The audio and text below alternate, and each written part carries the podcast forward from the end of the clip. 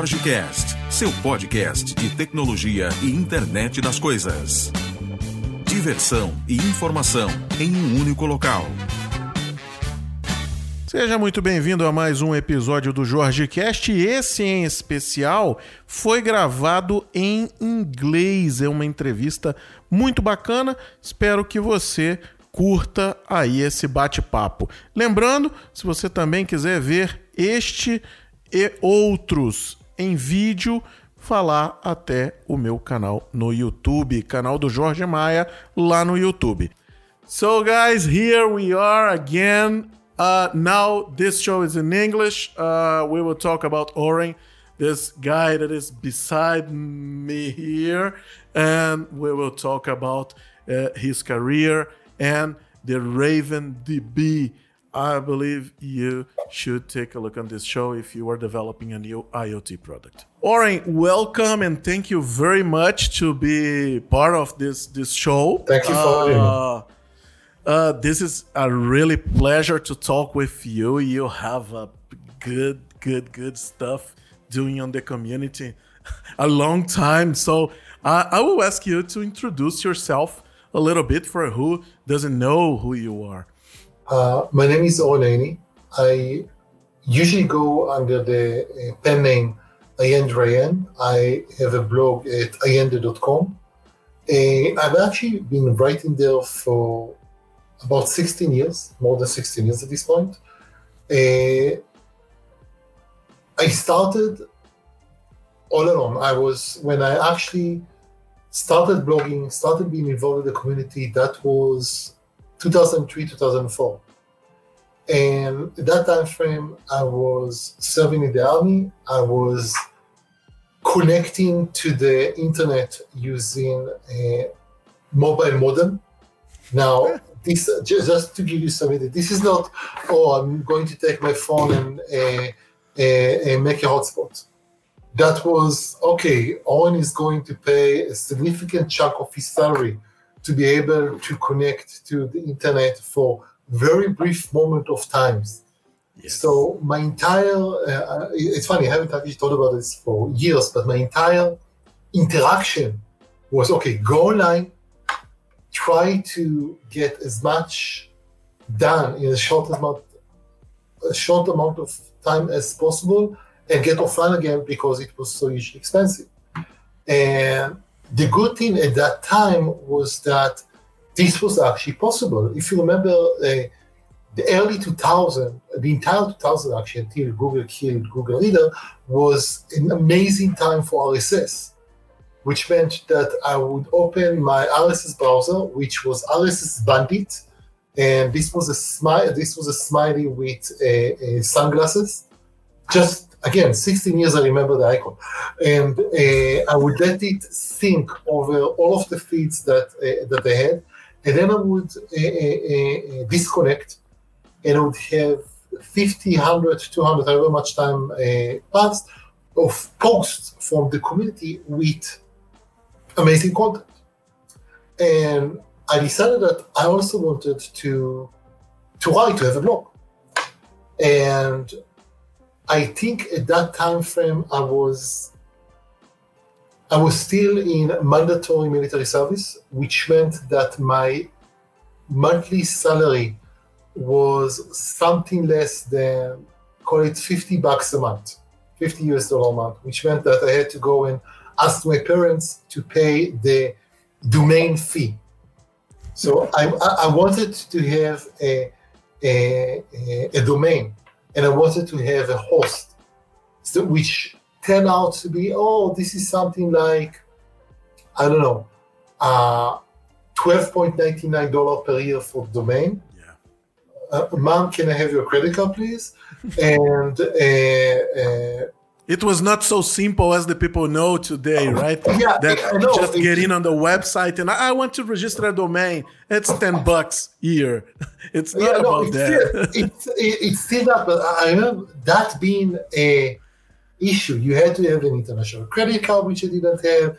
You had to have, you know, money, which I didn't have. All sorts of stuff like that.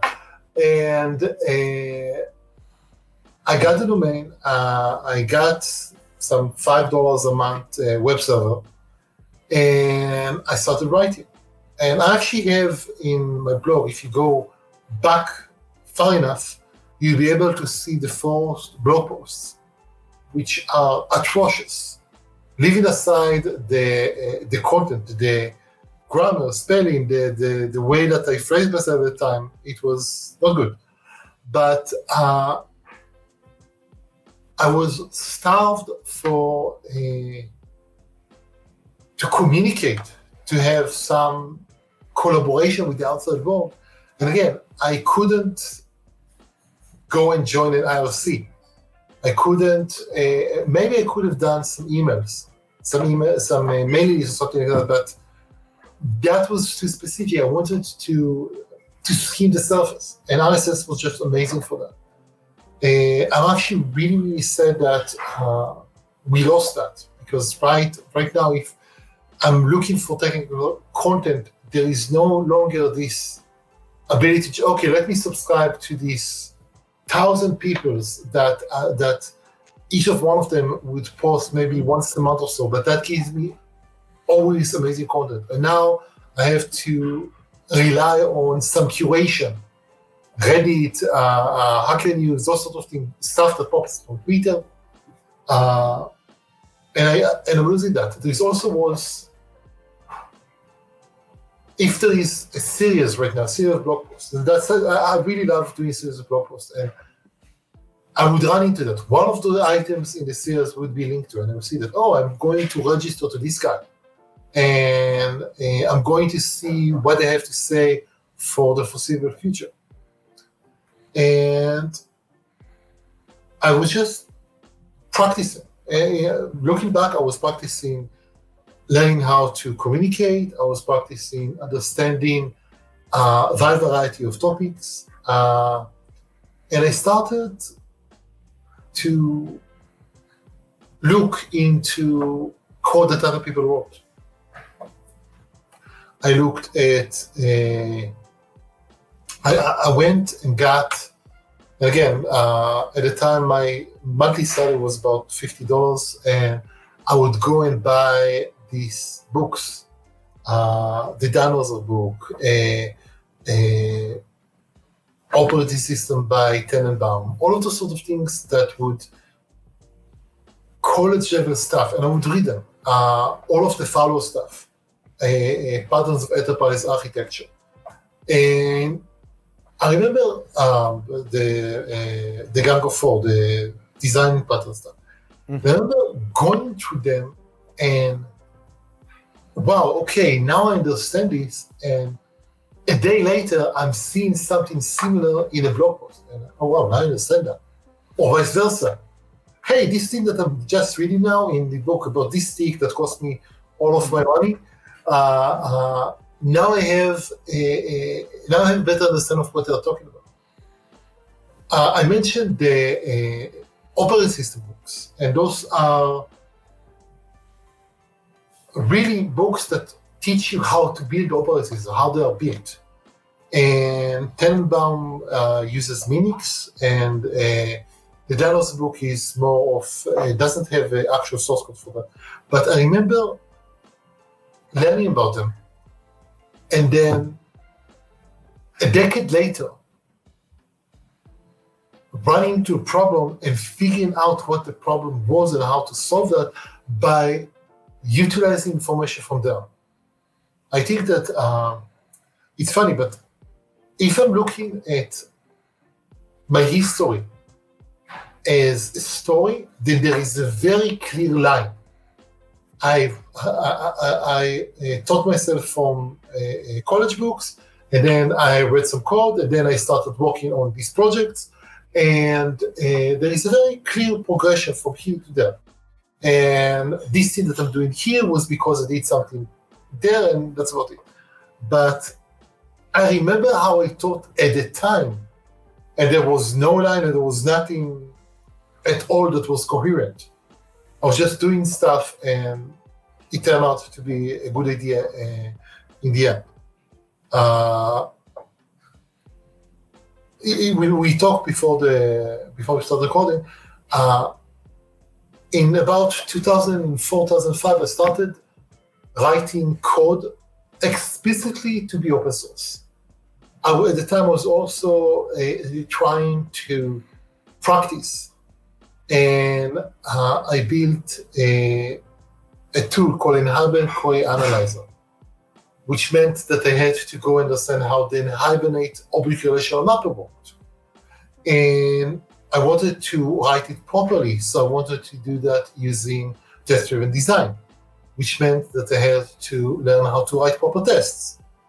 And I wanted to do some mocking because I had nasty integrations in the middle. So I had to go and try to understand how mocking works. And then I realized that the mocking libraries that were used was were horrible. And I just couldn't make them work. So I said, okay, let me try to see if I could build one myself. And that eventually became Rhino Mocks. And I started working very heavily on NHibernate, and I joined the Castle project. And I worked on the Boo language. And I was very much in a hand, a finger in each pie. And after I got out of the army, I had this vision that I'm going to sit and do nothing for six months. The I actually got paid the last year of my army service, so I had enough money to just sit and do nothing. And after the army, I went and watched all of Star Wars at the time, the, the six movies. Uh, I had myself a marathon. It wasn't really that worth it. But after I finished that, I said, okay, now I've accomplished what I wanted to do after the army, and I'm going mad. So I started uh, looking for a job. Steve worked a lot with uh, open source projects. Uh, used to go and work uh, for nine, 10, 12 hours a day, come back home and do another six hours of working open source projects, working on the blog. And that was fun. And again, looking at what I did then from my position today, this was me building my reputation. This was me creating a foundation for my career. At the time, I mostly thought it was fun. Uh, and it did get me to work on so many different tasks and uh, environment and having to deal with at some point, I remember looking at a piece of code and saying, "This is black magic." Uh, the code in particular is Castle Dynamic Proxy. And just to give you some idea what it does, it dynamically subclass your uh, uh, your classes. So it would imagine that you have a class, and I'm going to dynamically at runtime generate a class that inherit from your class, override all of the method, and give you the injection point to manage that. Now, it does that by generating IL at runtime. Now, the guy uh, who wrote Castle Dynamic Proxy, uh, uh, is a genius because he went and read a book about IL and from that, he was able to come up with the dynamic proxy system. And I remember trying to find strategies to make it work, to understand what's going on. And that was like, I have no idea how he did that. To this day, I have no idea how he did it. But uh, because he had that, I was able to build build on top of that. I was able to actually get it, uh, get, this was a fundamental technology for Rhino Mocks. And because Rhino Mocks was very wide used, I started getting all sorts of instant bugs. If I have a partially open generic that I'm trying to mock that, all sorts of stuff like that. And okay, now I have to understand how generics work at the higher level. All bunch of stuff like that that you never see. But then you realize that, okay, uh, I need to optimize this dynamic core. Okay, sure, we just write the IL to uh, dynamically invoke that and let the JIT uh, optimize simple that. things, just simple Yeah. things.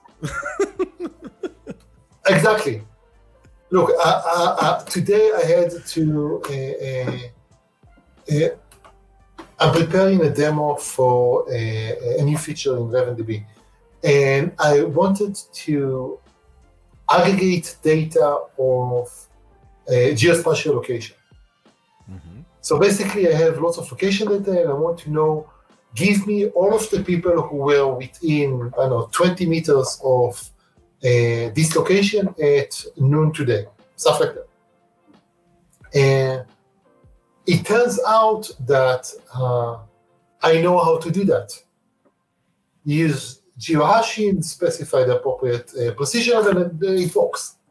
So it turns out that, uh, again, in many respects, the the breadth of things that I did during that time was very helpful even though I remember sitting there just crying because I got I kept getting invalid program exception. This is actually yeah, thinking about this. Uh, 2000, the the the, uh, the 2000 all the way to 2013 or 14, Microsoft was indifferent to hostile toward open source, and today the, the, the, uh, uh, this is just insanely different. Today I can go and look at every single line of code in .NET and I can submit. I have submitted PRs to .NET Core and got them accepted, and I uh, got the CLR team to debug my screw ups because I give them a bug and I said, "Oh no." You miss, uh, you wrote 40 instead of 100 here, and you overwrote the stack and stuff like that but uh, but at the, at the time the situation was just completely different. And it felt very much like Microsoft would throw stuff off the wall and if you had a bug then even if you bother reporting that and even if it was fixed it would only be fixed in 18 months at best. So you had to find some workaround. I got very good at finding workarounds. But uh, I remember the, the, the, level of frustration when I'm trying to do something and it did not work. And you get close to zero input. Oh, there is a, a, I'm writing some IL and I'm getting an invalid program exception. Okay, let me try do all sorts of stuff, especially with generics. Uh, the generic implementation of .NET is amazing, but it was so brittle the moment that you step out of the line. So if the C sharp compiler wouldn't generate this IL, there is a, a, a greater than 50% chance that this would fail. With, oh, there is an error. Um, oh, also execution engine exception. That was always fun to try to figure out. Uh, yeah, you, uh, I'm reminiscing here, and I'm not sure if I'm actually making sense. But uh, that was most of my 2000. Uh, I because I worked very uh, very heavily on Hibernate, I uh, was very involved with going from customer to customer and trying to build, trying to improve the way that they interacted with the database. And after a while, it got it became very obvious that the problem was with the underlying system. That uh, you couldn't, you just couldn't get NHibernate to do the things that you wanted to do. And you couldn't get the relational database to do the things that you wanted to do. And at the time, uh, domain-driven design was out. Uh, a lot of people were trying to build uh, non-trivial domain models. And they were trying to do that with the relational database, and they ran into issues with repositories and the structure of the data, and a bunch of stuff like that. And I would come and try to clean it up. And it was horrible. Because they would get themselves wedged. I remember at one point, I went to a customer and they had a system where they, uh, the main element in the screen, think about something like Outlook or a File Explorer where you have a a, part of the screen that, that is just a tree view, but you're always walking along the tree view. And opening an item in the tree view would cost you 40 seconds. Now, they brought a DBA, a very talented one, and he, I think he sacrificed a chicken and created appropriate indexes, and the time went down from, are you ready? From 40 seconds, he was able to reduce it by half. So 100% improvement in speed. It only takes 20 seconds, which is awesome and useless. Uh, and I remember going there looking, and the reason that they were doing that, they had this complex tree, and uh, you needed to run an access check on every level of the tree. So uh, let's say that uh, we're talking about something like a family tree. So it may be that you have access to see your grandparents and your children, but not your uh, uh, parents and yourself. So at this point, you're supposed to have grandparents and my children as if there was nothing in the middle. Uh, and what I actually realized that there was no way to actually solve this problem with uh, a relational database because the number of queries that you had to run was insane. So what I did, I said, okay, you know what? Let's create a service. Let's make the service do the work. So now you're giving me, I want to start at location X. And what I basically did, I read the entire table to memory put it in a bunch of bunch of dictionaries, and then I just traverse down using the, the, the most trivial of uh, of code. You just did a lot of dictionary lookup in memory, and the time went down to five milliseconds, from including the time to make the request over the wire. And I remember spending almost two weeks on it, and ending up with I, am not sure how to say the, the, the, the, most trivial code imaginable. Because honestly, there was nothing there that you needed to do. But I had to spend two weeks just unentangling the software to get to the point where this was just, okay, single method code that I need to run instead of being all over the place. And I had a lot of experiences like that.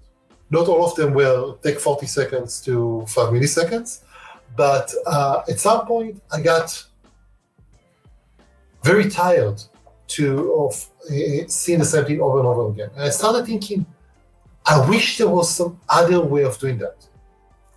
So I started looking at other databases, and that's when I realized that there was this whole world out there of non-relational databases, which was amazing. But that was also the time that I understood that I understood something very very sad. All of the NoSQL databases at the time were aimed at being expert tools for very specific problems. And if they met what you needed, they were amazing. If they didn't, then you might as well jump off a cliff. And I remember trying to understand okay, I'm putting my data into the database. How do I get back? You're not. Like, let's take Memcached as a great example. Memcached is a really, really popular caching solution. You can get and you can set, um, there's a bunch of other operations that, that you can do. What you cannot do is get a list of the items in the cache. That just doesn't happen. And it's just like the number one thing that I want to do is to see what I have in my database. I'm not supposed if I know what is if I'm, I have to ask you, do you have X? That's not very helpful for me. And there are good technical reasons why you want to do that, but uh, it still sucks. And I started saying, okay, uh, I don't want to use a database that is so limited I want to be able to use a database that gives me a, the same functionality that I get from relational database without the same limitations. And I will create my own. no, I did not want to create my own. Honestly, you should look. Even at the time, even at the time, I knew that I did not want to create my own database. Insane amount of work, but I kept getting sidetracked. You know, I'm sitting there writing something interesting uh, for a customer or not so interesting for a customer. I'm like, hmm, if if I did things this way, I would go and build it this way, and I would be able to do that, and blah blah blah blah. And suddenly I lost, lost two hours. So eventually I got sick and tired of that, and I decided, okay, I'm just going to write the design of how I would like a document to be, a database to be. And I did that. And that helped to quiet the voices in my head. And I says, okay, I'm going to take a weekend and just do that show myself that I don't have the capability of writing this kind of code.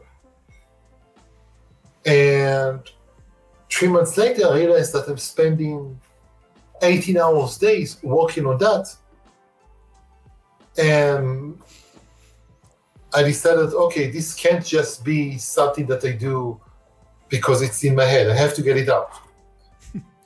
Along the way, I had worked on many other projects. Rhino Mocks, uh, I built a distributed hash table, a Q, distributed queuing, uh, service bus, whole bunch of other stuff that are quite interesting. They were aimed to create a good architecture to build Metable software. But once I started working on RavenDB, which is the database I created, the everything just converged into that. And I've been working on the, this database for over 10 years at this point. And I'm really happy. Oh, it, it's just that it gives me the. I'm not talking nothing because I, am just listening about that because it's not it's not a thing that you say I created a database. No, it's it's something like I have 10 years solving problems, sharing with the community, uh-huh. saying them you you should use this because it's better. Uh, if you have a problem, you do not find a workaround. You go and solve the problem, and then it takes you to, this path takes you to the RavenDB. That that's mm-hmm. what I'm listening here, and yeah. it's and it's it's amazing, it's incredible because I, I do not use the, the, the product yet, as, I, as I told you before. Uh, but reading about the product, man, you, you, you solve some problems that the other competitors doesn't do. Yeah, the the thing that uh, it's funny. Um, I mentioned that we're working on MDB for ten years, more than ten years, and I do demos of the product, and almost the eh, eh, the top five, the top ten features that I show, the thing that gets the most, oh, and I need that, and all of those sort of things, are stuff that were in product almost from the beginning. And uh, sometimes thinking, I'm thinking about, okay, if I went back ten years, I and, and show RavenDB as it is today to Oren from ten years ago, he would recognize a lot of stuff oh, here is how indexing works. Oh, here is how, uh, uh, here is the design of the distributed uh, cluster-wide system. All sort of stuff like that. At the same time, you have a decade plus of refinement. Uh, when we started RavenDB, when I started RavenDB, I was working on .NET 3.5. I moved to 4.0 and then uh, all the way to 4.5, I think it went. Mm-hmm. And it was a managed application. It relied very heavily on the .NET uh, runtime. And we hit the absolute limits of what you can do with the .NET runtime. And I think that the maximum we were able to do was something of about 50,000 writes per second, uh, 100, 150,000 reads per second, something like that. On big machines, lot of memory, lots of capacity, stuff like that. And we started getting uh, users who were going bigger and bigger and running into problems. Now, the number one problem, there were actually a whole bunch of problems that, that, that we typically saw. The number one problem was with garbage collection. Now, just to give you some idea, oh, this is a book. It has over a thousand pages. This is called uh, Pro.NET Memory Management by Konrad Kokosa.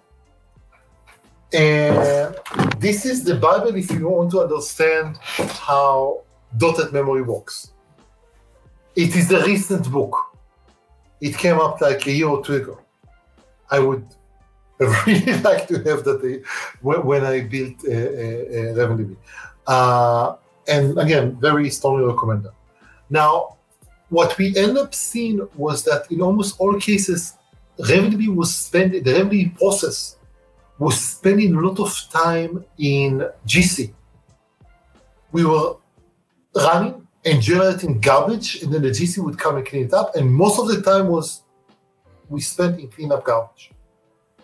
And that led us to a lot of problems because, okay, the design of RavenDB would generate a lot of temporary objects and we try to have caches and object pool, all sorts of stuff like that, and it helped until we had the next. The other thing that we also uh, ran into was that the, uh, from a design perspective, we didn't have, uh, we didn't put a lot of thought into the supportability of the system, the operations of uh, RavenDB. We built tools and uh, uh, capabilities, but it wasn't baked in. And in 2015, we basically hit the limit of what we could do. And I started seeing like, okay, I don't have a way to push the product forward because the, the code base just doesn't allow that. And then I did what you should never do. And I said, let's write from, from scratch. And basically, we sat down and we had a whole bunch of design meetings that talks about how do I, what are the things that are currently problematic in RavenDB and how are we going to solve them. And then we effectively started writing RavenDB from the ground up. And at the time, DNX the precursor to .NET Core was just out, and it was so horrible, like utterly, utterly, utterly horrible, and it would crash if you sneezed at it, and the uh, between preview to preview they would break pretty much everything, but it would run on Linux, and it was slimmed down, and we started writing that. But we started writing that with a very different mindset than writing a typical managed application.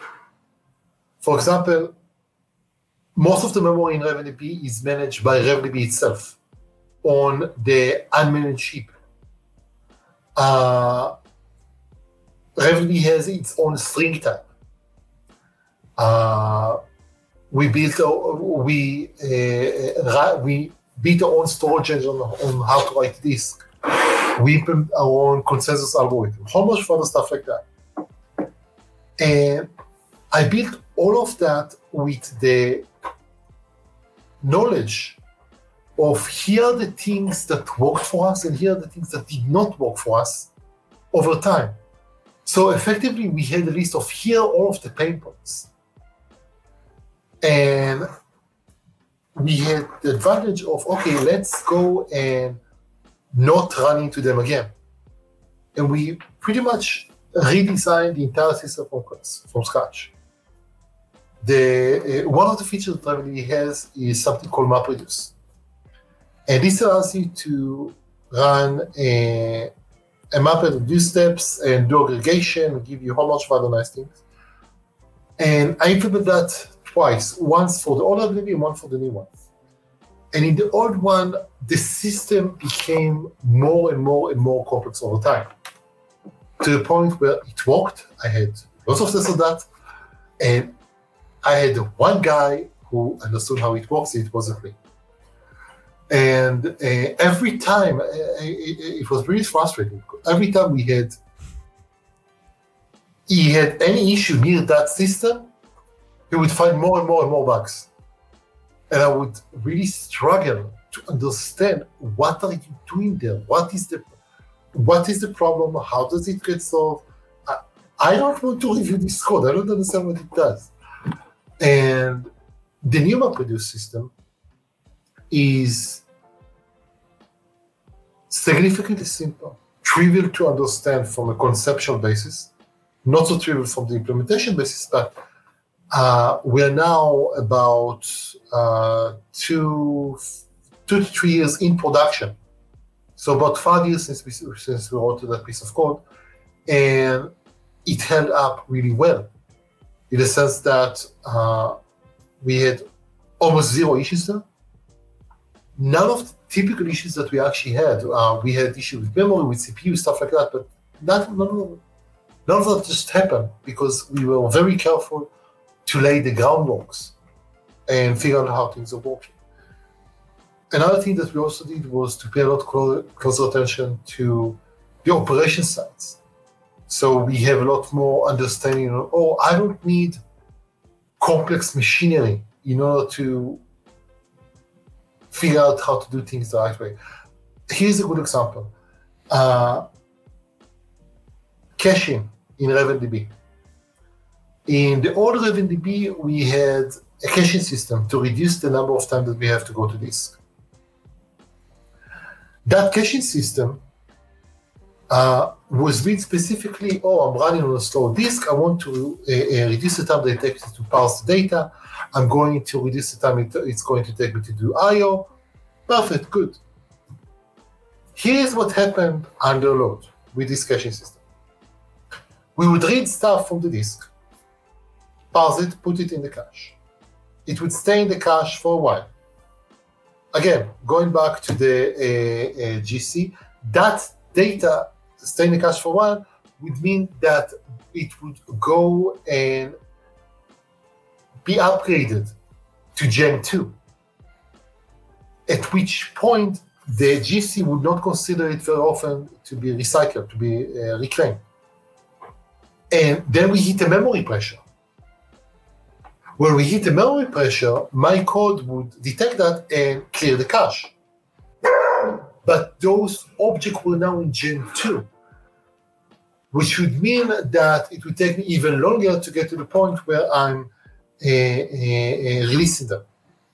And this was a vicious cycle where under load, I would start uh, using more and more memory as I should because I want to uh, become faster. And then eventually the system just spent all of its time doing GC.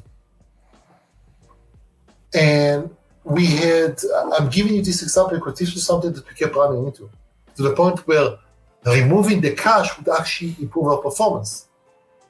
And that, that, that just drove me crazy. I have to recommend the users remove this cache and the, performance uh, uh, uh, grows by, you know, 200%. And with the new RavenDB, I said, okay, we can't use that. So move to use memory IO. And instead of having to parse the data, I, we built a, a format that requires no parsing. I actually tested the, the performance difference between the two. And the old RavenDB would cost you 1.8 seconds to do a certain operation. With the new RavenDB, it costs you 22 milliseconds. And that is because in, in the new RavenDB, RavenDB 4.50, we moved all of the work ahead of time. We moved the, the structure. So when you ask for a question, we could just give you here is the data. Here is the here is the pointer to the memory map location, and then I'm just going to hand it all to the operating system and every time I don't need to be involved. And I think that the, one of the biggest architectural changes that we made was to have a much better understanding of how the system work, and then to design the system so that would be much closer uh, to how the system expects it to behave. Here's a great example.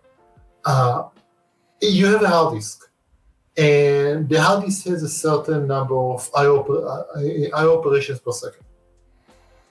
Now, if you do random reads, random writes, that's the toughest thing for the uh, disk to do. Mm-hmm. If you do sequential reads and sequential writes, it's much better. Now, as a as a, a, a in RavenDB 3.5, I would try to organize the uh, to schedule the I/O in such a way that I would be able to take advantage of that. Now, I/O scheduling is a literally multi multi PhD area of uh, research, and there have been many many PhD uh, and thesis and work done at this level. And I was trying to do that. And I would, and it would work. I would be able to optimize for specific scenarios. But I would have other scenarios that it wouldn't work. And I would have to optimize them, those as well. And the level of complexity go and go and go. And then I realized that I cannot do that. I cannot compete with, you know, the amount of time that Microsoft had to optimize the scheduler for Windows or Linux side, those sort of things. And then what I decided to do, okay, let's change the equation. Instead of me having to do things, let's set, let's set things up so the operating system will do it for me. And one of the things that we did, we, we designed the storage for, for RavenDB to have locality of reference. So whenever I ask to allocate a value inside of RavenDB, I also ask, I also say, I would like it to be near this value. So what what ended up happening was that the if you had to work on a particular set of documents that were created or work at the same time, accidentally all of them would sit in the same location that would trigger the appropriate behavior on the OS that would prefetch much, that would generate a predictable IO pattern that would cause the OS, oh, I see that you're using a pattern that I recognize. Let me preload the data for you. So by the time that you ask for the stuff that you will in a few minutes, it will already sit in memory. And we did that for IO, we did that for thread scheduling, uh, we did it for a whole bunch of other things that are uh, uh, very deep in the guts of uh, the database engine. And suddenly you see these huge spikes in performance in system behavior. I remember when uh, we look at the uh, piece of code. And the amount of code that they had to write in 3x, the old version of RavenDB, versus 4x, which is the new version, is two orders of magnitude less. But the, but the system is running so much faster because I'm leaning on the software beneath me, on the operating system, on the hardware, on the network, all, all of these sort of things here's a, a, almost true example, which is. Mm-hmm. So with with yeah. these examples, I, I can I can understand that mm. uh, I will not have problem using the the, the RavenDB on constrained environments like uh, uh, small hardware for IoT, for example. This is a if I would try to plug it. This is a Raspberry Pi. This is the mm-hmm. 3B model. This runs RavenDB. This uh, this is in a, a 32 bits mode. We also have RavenDB running in ARM uh, 64 mode. On that machine, I can do 13,000 reads per second, over a thousand writes per second to the SD card. If you plug in an actual, you know, proper hard disk, you're getting faster. Mm-hmm. And we actually have a lot of use cases in IoT and running the edge. So we have one for users running us in industrial robots, where you have to have very detailed tracking of everything that happened. Apparently, you need to have a record of every single uh, uh, bolt that goes into a particular machinery. But uh, so RavenDB can run on this sort of hardware, but it also had a very interesting, almost accidental feature. When I built RavenDB, I built it to be a multi-primary distributed system, which, which means that you may have a, a server here and a server here, and both of them can talk to one another, and you can make writes on any one of them. And if you're familiar with the Dynamo paper, that was that came out accidentally again from that particular fe- uh, feature set. And it turns out that if you're running in the edge, if you're running on a, a partially connected, disconnected uh, system, that turns out to be very, very useful because you can have an instance of RavenDB in the cloud and an instance of RavenDB running in the edge, and they can be independent but collaborating. And one of the examples that we have is we have a, a, clinic. And the clinic, you have the doctor sitting and fill out prescription, uh, visits, and here's your Excel and whatnot. And the clinic may not be connected at all time to the internet, but it, it still must be operating 100%. percent mm hmm When there is internet connectivity, you get all of the benefit, almost automatic sync to the uh, to the cloud and back, all of those sort of And when it's not, okay, I still have my local data and it's working. And the advantage here is that you don't actually need to think about, oh, how do I write my synchronization code? How do I make sure that the uh, uh, what is my conflict resolution policy for updates that happen to the same team uh, across different locations? Another thing that uh, uh, we now uh, are going to have uh, this is something called Byzantine replication. Now, try to imagine, again, going to the clinic model where you don't want to have full authorization for the whole data set. Let's say that uh, you go to the doctor and you don't want them to have access to uh, my uh, medical records. You just want them to have access to yours. Or uh, uh, you go to or maybe not to maybe a particular patient is not a good thing, but I only only want that clinic to have access to that clinic's data. But I still want to have access in the cloud to all of those locations. So we have the ability to say, oh, I want this particular node to have access to this data set. And they can upload and download the data from the cloud just for the things that they are authorized for. And the RavenDB yeah. handles this for you. You do not have yeah. to do nothing about that. You, have, you just have to tell RavenDB what are the uh, what are the rules. Mm-hmm. How is because every system is different, but you can say, okay, uh, this node has access to this set of documents, this node, and this node has access to write for those documents. This node has access, but it has access to maybe more documents than that. Uh, for example, you may want to have some global data that nodes have, but only read data or read access data to that, but not write access, stuff like that. Uh, we also started RavenDB as a document database, and the model was uh, JSON documents that you can work with. But then we uh, started adding additional uh, uh, data models. So you have now distributed counters and binary attachments, and you have time series data.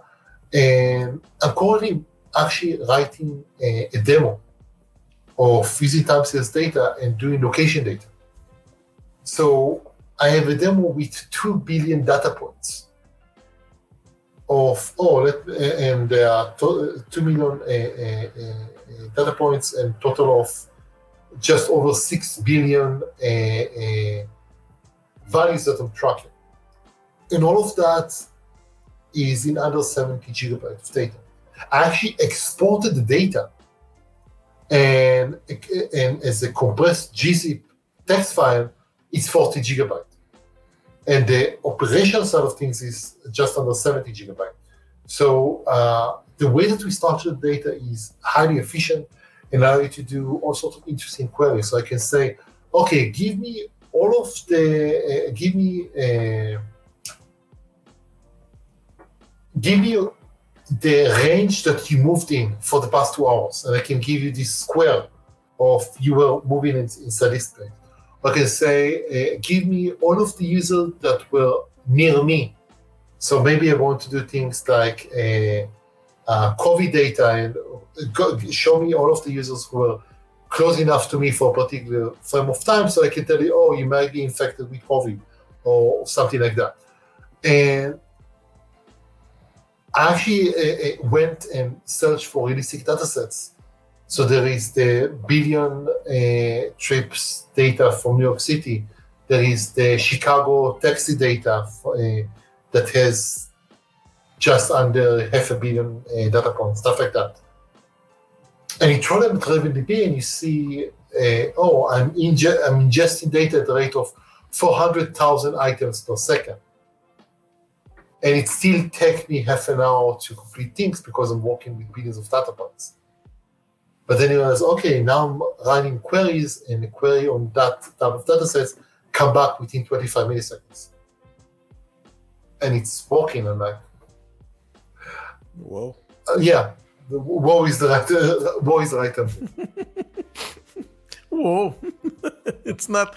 Uh, uh, we, we live we live some some data problems here on on our daily uh, uh, jobs and tasks here with clients. And this this power of sync without uh, any code or without any any of our guys here be prepared for it it's it's amazing. We have we have uh, tried some in in in other uh, uh, uh database but uh, i guess i guess this is a, a, a silver bullet for this for the scenarios, including IoT, I believe, because we in some places we have to handle the, the device. So doesn't matter to, to sync the data only. I have to manage the device. But in some scenarios, I just need the data. For example, in a factory, I'm, I'm looking for a PLC data and I mm-hmm. have to produce the dashboard on the edge and on the cloud and I do not have a reliable connection to it. So when I have connection, I can do it sync and, and it works fine. So that that's that's amazing. I actually have a client who is doing a, they're working with Python. Mm-hmm. And this is not the architecture, but try to imagine I have a Raspberry Pi running RavenDB connected to the cloud. And what they did, they also put their code inside of RavenDB. So what happens then is that uh, oh, I need to do an update. So they uh, uh, write the updated packages into RavenDB in the cloud, let it sync to all of the locations, and then it just unpack it and start running the new code. And now you have an auto-updated uh, uh, system. And it, it, it's funny because what happened was that uh, they came to me and says, "Oh, we have a problem. There is uh, some locations that are still we start we see new data using the old format." Mm-hmm. And what happened was that some of the systems were offline for months at a time, running normally, properly, da, da, da, da, and then they start they uh, uh reconnected, and this was actually uh, an ocean going ship so they, they, they're running, they have a, think about it like a Raspberry Pi plugged into one of the ship, and the ship eventually uh, gets support. They plug the Ethernet cable to the to the ship. Apparently, that's how it works, something like that. And suddenly, you have months of data streaming in through the uh, uh, from the from the port, and then the system got updated, uh, but the old data is still in the old format and they ne- just never expected to see, uh, oh, this is from months ago, but it only now shows up. Yeah. And the the world of distributed system is a really interesting one because you get stuff like that, new data that is that is months old, and uh, uh, uh, oh, I have this disconnected instance that just wasn't down; it was operating, and I have to now take that into account. And it's funny because uh, some of the things that we were doing, they were running uh, billing computations.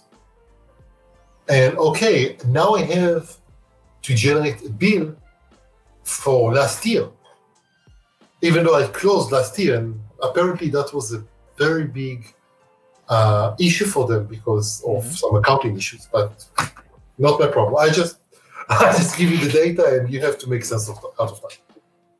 And it's interesting because w- uh, when you talked before about, oh, I, I, I do the reduce of the data, and you do not talk about a Hadoop clo- uh, uh, uh, uh, connected to it, nothing about that. So, Why uh, would you want that? Uh, let, let me ask you. Let, let me ask Yeah. you this: What is big data?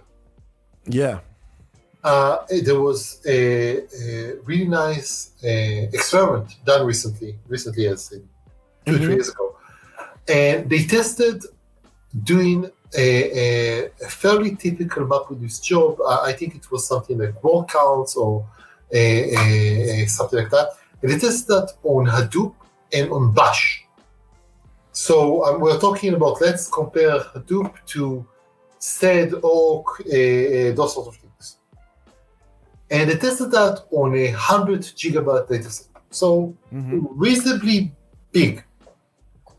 And Bash was able to be 237 times faster than Hadoop because it was able to run everything locally. It was optimized to, uh, you know, r- running data that is bigger than memory. Because at the time those tools were, those tools were written, you didn't have you know 64 gigabytes of memory.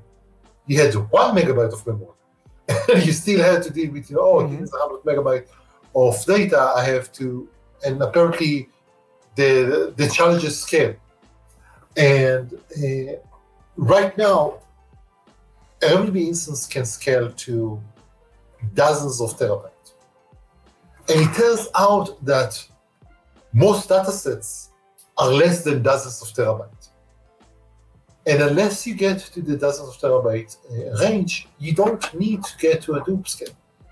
And if you get to dozens of terabytes, it's typically easier to, to daisy chain the data. Mhm. So let's take a, a, let's do something. RavenDB has a feature called multi-step reduce, and let's take the data and aggregate it once, and then ship it to where it would be re-aggregated again. And instead of trying to uh, have a MapReduce pipeline, let's just have a data flow pipeline. And it turns out to that this is a much more valuable system. Uh, going back to so one of my customers is deployed in the edge. They are a, a, a they are running. Think about a, a, a retail shop, and one of the things that you kind of want to do is how much money I made today, as a you know something that a business likes to know. Now, if you so one of the things that you can do is okay, let's take all of our orders and ship them to uh, one location and run this big aggregation job on that. This is what they used to do. The other thing that you can do is just, okay, let's take a, the local work that we have done and just aggregate locally and ship the aggregated data to some location that would re-aggregate that again. Now, sometimes you actually do want all of the raw data to be pushed. But try to imagine what happened when you go uh, uh, to top management at a company and tell them, okay, you're now deployed to 5,000, 50,000 locations. And let me show you what happened when I go here and scan. I'm going to scan this product and pay it. And this is done absolutely locally. There's Mhm. no let let's not we're not leaving the store, we're not trying to go to the cloud, do something, because every time that you do something like that, you expose yourself to uh, a additional uh, uh. So you have someone who is actually ringing up an item and paying with cash. So this is this is the kind of a, a system that should absolutely 100% work. To the point where if there is no electricity, you write it down on a piece of paper and update that afterwards. Uh, but let's say that okay, I'm paying with cash, I'm crossing the cell, and let me show you the dashboard here. And what happened is that here I'm recording the cell, doing the update of here's the sales total for today on this machine and push it to the cloud, and then that uh, does here's the sales total for everywhere total, and it gets updated in near time. In fact, I had to talk to the customer tell them this is near real time. The fact that uh, you scan here and it's updated here, it's not happen immediately because they were actually very concerned that oh no, we cannot have that.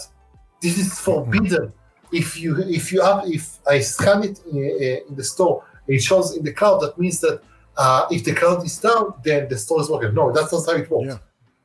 And uh, I remember, I remember having to say it multiple times because they, they, they didn't get that. No, there's only oh there is huge painful process to actually get the data, or there is a dependency on the cloud. And no, you can have both of them.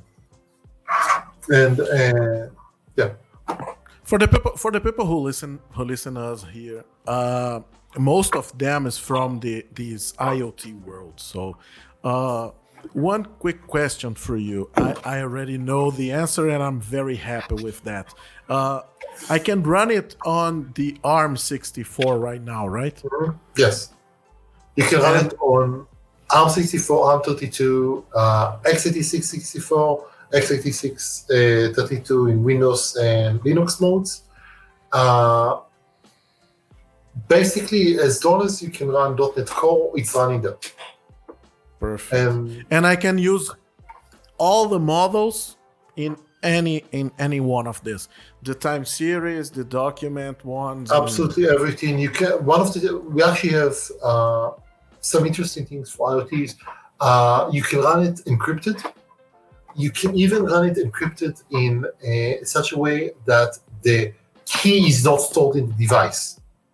So let's say that you have a, a secure system and mm-hmm. you want to set it up so you can't physically go and take the server and still maintain the data. So you can actually keep the keys outside of the device, and on startup, we will get the key from wherever. For example, uh, we have a, a, user who is running in a secure system where uh, they have to go and ping a local endpoint, mm-hmm. uh, which is a hardware key, uh, um, hardware uh, security module. And if you physically take the uh, the storage and move it to a different location, it's just you know a bunch of random bits. Uh, we have a the ability to run on very constrained hardware. One of the one of the actual uh, things that happened because of because of Docker was that for many years the the tendency was okay, this is a database, give it ton of CPU, give it ton of memory, and now you have Docker and oh, I want you to run a production system on 64 megabyte and 1 16th of a core and they expect you to run. And we're under. It's we actually had a user who kept pushing down and says, okay, if you give RavenDB less than 16 megabyte of memory, it would work, but it would be slow. and like, okay, I, I remember my PC in 95 had 16 megabyte of memory and Pentium 130 three megahertz MMX. I remember and, that time. Yeah, I, I, I, remember that my uh, my parents spent a fortune on that, and we got a major discount because my uncle had a, a had a computer shop. I remember that from the time that we ordered the, the, the machine to the time that my uncle brought it to my house, there was a new edition of uh, the CPU, and my machine was near obsolete. I also remember the, the okay, uh, I buy the machine. I intend to use it for a year or two, and then it's just this is just garbage. Yeah. Uh, and uh, my current my current laptop is four years old, and I'm probably going to use it for another two or three years. Yeah. Uh, Yeah. Very different That- environments. Yeah, that, that that that was a different time, and on that time, I can't I can't remember I can't I can't forget to talk about the bulletin board systems. I believe you will remember that before the internet, when we just connect via modems to exchange things, to exchange ideas, to talk with people, to collaborate, and to share. It was a, a really different era. Uh, uh, uh, the last question for you, we can talk hours about that because you you have good stuff to share with us. But the last question is, uh, can I run it free on my machine to develop? And the I, I combined one, uh, and I can I run this free on my production system because I, I saw on the, the website that you have a a, a free a community uh, license, Yes. right? So How, do, how does it works? So the, the answer goes like this. Uh, RavenDB is an open source project. It is also how I pay the mortgage. So the way it works goes like this. Uh, you can, there is a, a, a couple of editions of RavenDB that you can use, but the entire code of RavenDB is free and available. There is no hidden code that you have to pay to get. But the idea goes like this. If you want to develop RavenDB, you can go and request a developer license completely free, give you access to the full feature set of RavenDB. Uh, if you are, uh, if you just want to run it in production, there's also a community edition of RavenDB, and that edition gives you a, a, a three cores and three nodes in the cluster that you can use. So we're talking about a, an environment where you can run uh, high availability, uh, uh, distributed database, all of that. Again, you can get that for absolutely free. There is also a cloud instance, a cloud uh, a hosted solution where you have database as a service, all of that. Also has a free uh, a free tier that you can use, gives you, I think, something like two cores, uh, 512 megabyte of memory, and 10 gigabyte of disk space. Now, those are all of the free stuff that we give. We make money when you do one of two things. If you purchase the commercial license, if you need more than three calls in your uh, system, for example, if you need more than three uh, three nodes in your cluster, if you want to have encryption, there's all sort of uh, ETL. Uh, there's a bunch of features that you can look at on the website. But the idea here is that uh, once you've grown beyond the uh, small medium uh, level, uh, then you can go and purchase a license. We have a couple of editions that are paid for. Or if you run in the cloud and you want to run in uh, different regions than the default one, if you want to have high availability, those sort of things. Uh, something that's important. We have support contracts because they are mandatory for our users. They we actually tried not to offer them, and people says, "No, I, I have to have a support contract." But uh, support for us is a cost center; it's not a revenue center. That's uh, management speak for we lose money on support. Now, this is factual explicitly, so I would lose money on support, which is something really strange to say. But uh, I want to create awesome software in order to create awesome software, it has to have it has to be performant, but it also has to be easy to use. It has to do the right thing. It has to to work. Now, if you have projects where they make money on support, they in order to make money they have to sell support, which is you know it's the same thing. But that creates the incentive of having software that is complex, hard to configure, doesn't do the right things. For example, I have a video of me showing how to set up RavenDB with full security, HTTPS, certificate, authentication, all of that. It takes 10 minutes, mostly because I speak so much. I actually had its time of me running through the whole thing. It takes two minutes to set up RavenDB uh, in the approved recommended uh, mechanism. If you go and look at some other databases, Elasticsearch, for example, is notorious for oh, you set it up and you forgot to do security. Uh, and other database that uh, that I checked had a 60-page guide on how to set it up securely. A 60-page guide means you don't set it up securely because no one is going to read it. Uh, so we do a lot of sto- lots of stuff in order to make sure that you don't end up in this situation. And we structure the company so support is a cost in order to make sure that oh, you know what, this is costing us. And we see a lot of support for this. Let's fix that. So we reduce the support bill. So we make money only from we, we make revenue, we make profit from selling licenses because that's how we want it to be. We want it to uh, okay, you if have started using Ruby, you liked it, you're successful enough that you've grown big enough, and that's the part where we we uh, actually get better. Not if oh, I'm just starting or testing out or Mhm. at the micro level.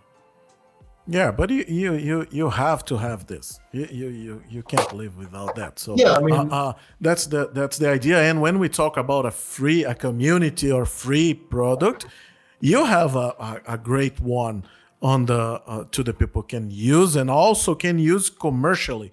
That is very different than the others because some of the licenses on the market says you can use no problem about that. But if you use it to to sell something or to if you earn money using this, you you can't use it anymore. So Yeah. this is you you have a, a, a good product. Thank you very much for your time and for the talk. It was a classroom, man. Your career is amazing. Uh, this this uh, uh, when the people love to share the things, uh, I believe I I love to do this also, uh, and I believe we'll learn more and we go further. Uh, if we if we have this passion to man I, I will do a blog post to, to to tell the people how to do this. I will record a video to explain and this is not the correct way that this one is and you should know that. It's it's good. And when we do that of course we go further in our careers thank you thank you very much man Thank you. Goodbye.